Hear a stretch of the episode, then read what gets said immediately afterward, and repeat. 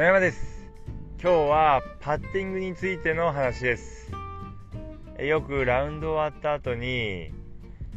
今日はショットは良かったんだけどパターが全然入らなくてなかなかいいスコア出なかった。なんて言ったことはありませんか。私もゴルフを始めてですね、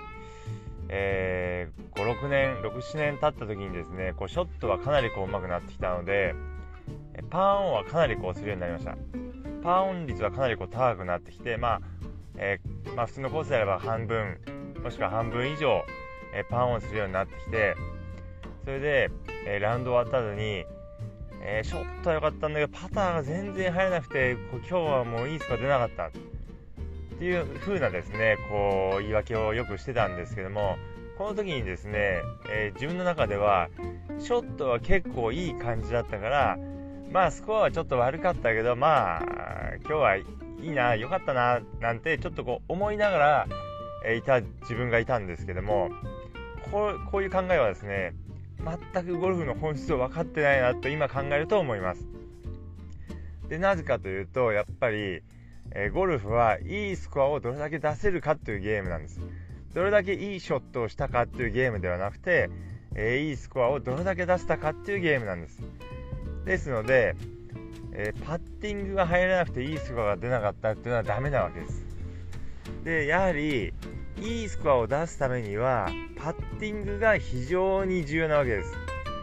まあ、プロの中にはゴルフはパッティングコンテストだなんて言ってる人もいるぐらいですからパッティングの勝負なんです。ですのでまあ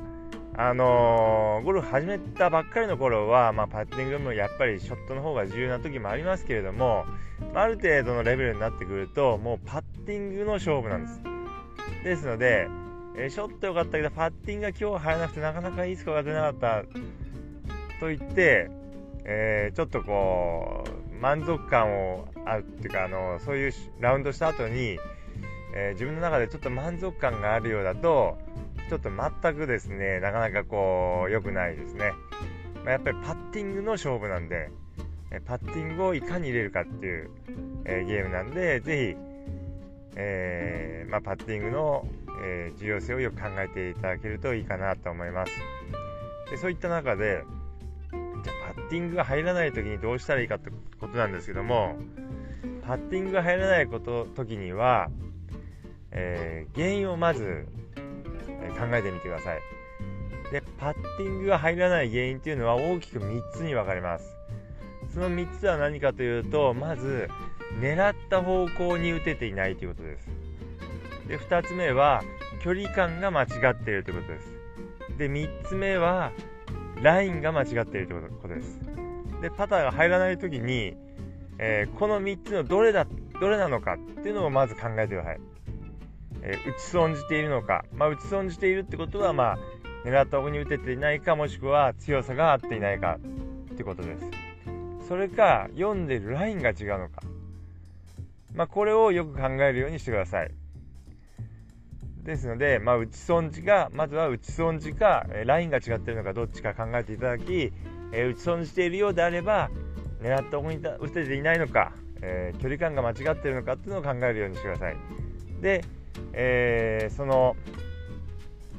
えー、おのおのの原因について対象を考えていただいて練習していただくと、えー、パッティングが入るようになりますので是非まずはですね入らない原因を考えるようにしてください。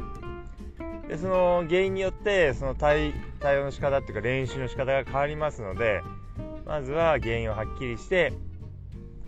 えー、それからえどんなことをしたらいいかってことを考えるようにしてください。そうすることで、えもっともっとパターが入るようになってきます、えパッティングというのはですね最初にもお話ししましたけどもとても重要です。ゴルフはパッティングコンテストなんで、えー、ぜひですねえー、ショットは良かったけどパッティング悪かったからパパターがもう全然入らなくてスコアが出なかったよ。っていうのはですね、えー、まあ、ちょっとこう満足してしまう部分もショットが良かったからままあ今日は良かったかとちょっと自分で満足してる部分もあるんですけども、えー、それだとちょっと本質から離れてしまいますので